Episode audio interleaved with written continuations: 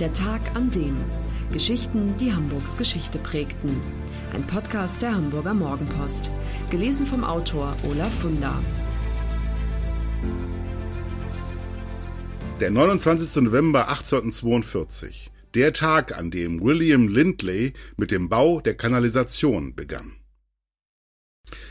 Als er 1808 in London geboren wird, reisen die Menschen noch mit Postkutschen und Wasser holen sie aus einem Brunnen auf dem Hof.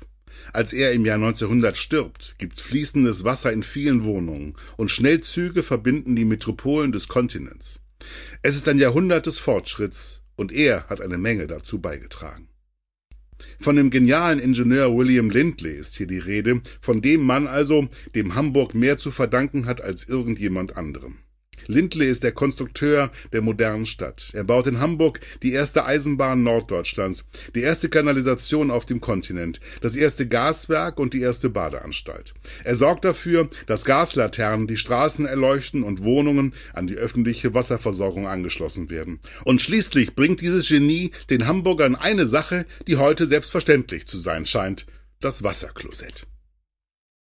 Hamburg ist am Anfang des 19. Jahrhunderts noch eine äußerst rückständige Stadt. Sie ist schmutzig und eng und vor allem stinkt es furchtbar. Das liegt an der Art und Weise, wie die Bürger ihre Müllentsorgung organisieren. Sie kippen ihren Unrat einfach in die Flete, ein Kanalsystem, das die Stadt wie Adern durchzieht. Besonders schlimm ist es bei Ebbe, wenn das Elbwasser den Dreck nicht wegspült, sondern Abfälle und Fäkalien im Morast zu gären beginnen. Kein Wunder, dass die Hafenmetropole eine Brutstätte für Seuchen ist, wie Cholera und Typhus. William Lindley kennt diese Zustände aus eigener Erfahrung. Er ist 16, als ihn sein Vater das erste Mal nach Hamburg schickt. Genauer gesagt nach Wandsbek damals eine eigenständige preußische Stadt. Zu Gast ist der junge Mann dort im Hause von Pastor Schröder, dem Schwiegersohn von Dichter Matthias Claudius. Er lernt Deutsch und knüpft erste Kontakte, die ihm später noch sehr nützlich sein werden. In Lindleys Heimat England steht die Wiege der Industrialisierung. James Watt hat dort 1765 die Dampfmaschine erfunden, George Stephenson 1814 die Lokomotive und ein Francis Gillis ist es, der sich einen Namen als Konstrukteur von Eisenbahnlinien, Kanälen und Wasserleitungen macht. Bei ihm geht Lindley ab 1827 in die Lehre und steigt schon nach kurzer Zeit zum Assistenten des Meisters auf. Zu Beginn der 1830er Jahre denken in Hamburg führende Kaufleute darüber nach, eine Eisenbahnlinie zu bauen. Als sich das erste Dampfross auf der Strecke zwischen Nürnberg und Fürth in Bewegung setzt, wollen auch die Hamburger nicht zurückstehen, zumal eine Eisenbahn nicht nur ein Statussymbol wäre, sondern sehr nützlich, um die Waren, die im Hafen gelöscht wären, schnell in andere Teile des Landes weiter zu befördern. Am 18. Dezember 1838 ist es soweit, die Hamburg-Bergedorfer Eisenbahngesellschaft wird gegründet. Kurz darauf packt in London ein hagerer Ingenieur seinen Koffer, legt den Frack an, setzt seinen Zylinder auf und tritt die Schiffspassage nach Hamburg an. William Lindley erhält den Auftrag, die erste Eisenbahn Norddeutschlands zu bauen. Dass er noch sehr viel mehr für Hamburg tun wird, hat mit der Katastrophe zu tun, die sich am 5. Mai 1842 ereignet, genau an dem Tag, an dem die Eisenbahn fertig ist und eingeweiht werden soll. Da bricht ein Feuer in Hamburg aus, das vier Tage wütet, die Hälfte der Stadt vernichtet, mehr als 300 Menschen tötet und 20.000 obdachlos macht. Der große Brand ist die schlimmste Tragödie, die Hamburg je erlebt hat, aber er bietet auch eine Chance. Denn jetzt ist die Gelegenheit günstig, die Stadt völlig neu zu erfinden. Lindley erkennt diese Chance und verhilft Hamburg zum Aufbruch in die Moderne. Lindley, ein Anhänger der Ideen des britischen Sozialreformers Edwin Chadwick, möchte dafür sorgen, dass jeder Hamburger Wasser, dieses unentbehrliche Nahrungs- und Reinlichkeitsmittel, wie er sagt, unentgeltlich verwenden kann. So will er verhindern, dass die Menschen an den Folgen der Unreinlichkeit erkranken und dem Staat zur Last fallen. Lindley sieht wie Chadwick die Folgen eines ungehemmten Kapitalismus mit Sorge. Er glaubt, Hygiene könne dazu beitragen, die soziale Harmonie zu erhalten und soziale Unruhen zu vermeiden. Er ist überzeugt, eine unreinliche Bevölkerung verwildert und liefert umso mehr Vergehen gegen die Staatsgesetze.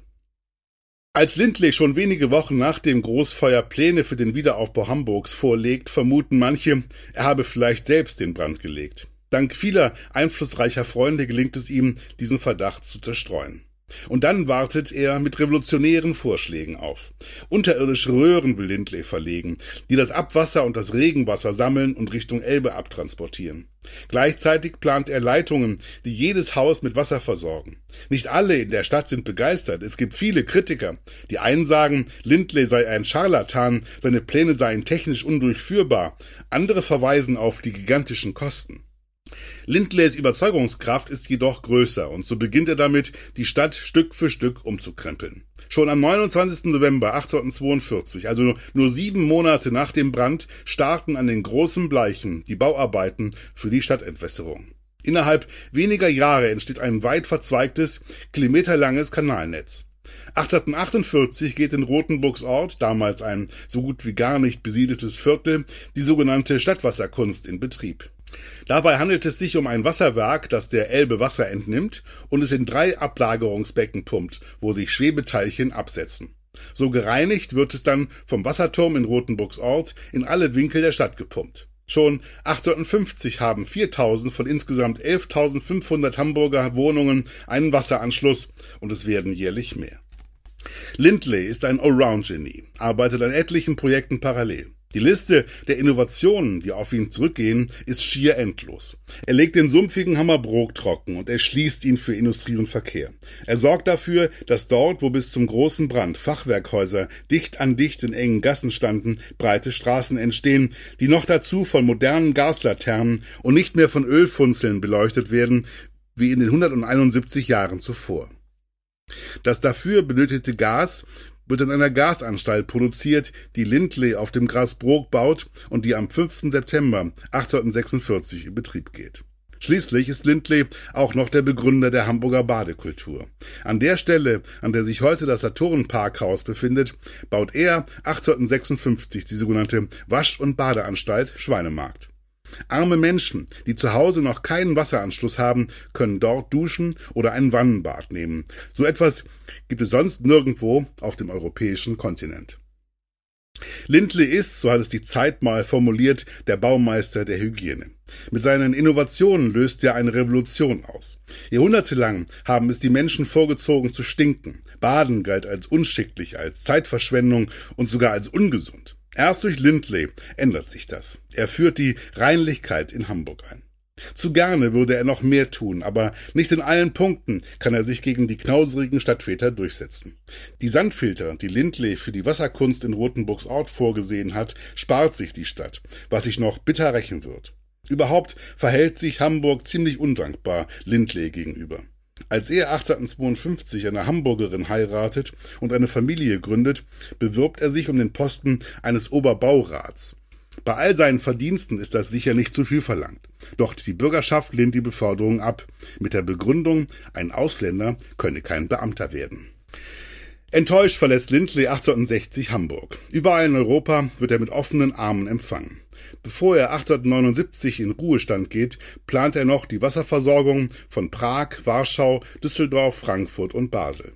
Als 1892 in Hamburg die Cholera ausbricht und innerhalb kürzester Zeit fast 9000 Menschen sterben, ist Lindley entsetzt. Damit erweist sich genau das als wahr, wovor er die Stadtväter Jahrzehnte vorher gewarnt hat, nämlich, dass sich die gefährlichen Erreger ungehindert über die Wasserleitungen den Weg zu ihren Opfern bahnen, wenn das Wasser nicht vorher durch Sandfilter gereinigt wird. Aber sie wollten ja nicht hören, die Hamburger Pfeffersäcke. Mit William Lindley stirbt am 22. Mai 1900 einer der fähigsten Ingenieure des 19. Jahrhunderts. Ein Mann, der mehr für Hamburg getan hat als irgendein anderer zuvor und danach. Er ist 91 Jahre alt geworden. Das war der Tag an dem Geschichten, die Hamburgs Geschichte prägten. Eine neue Folge lesen Sie jeden Sonnabend in Ihrer Mopo und hören wöchentlich einen neuen Podcast. Noch mehr Historisches aus Hamburg, wie zum Beispiel das Buch zu dieser Serie oder die Magazine Unser Hamburg, finden Sie auch online in unserem Mopo-Shop unter www.mopo-shop.de.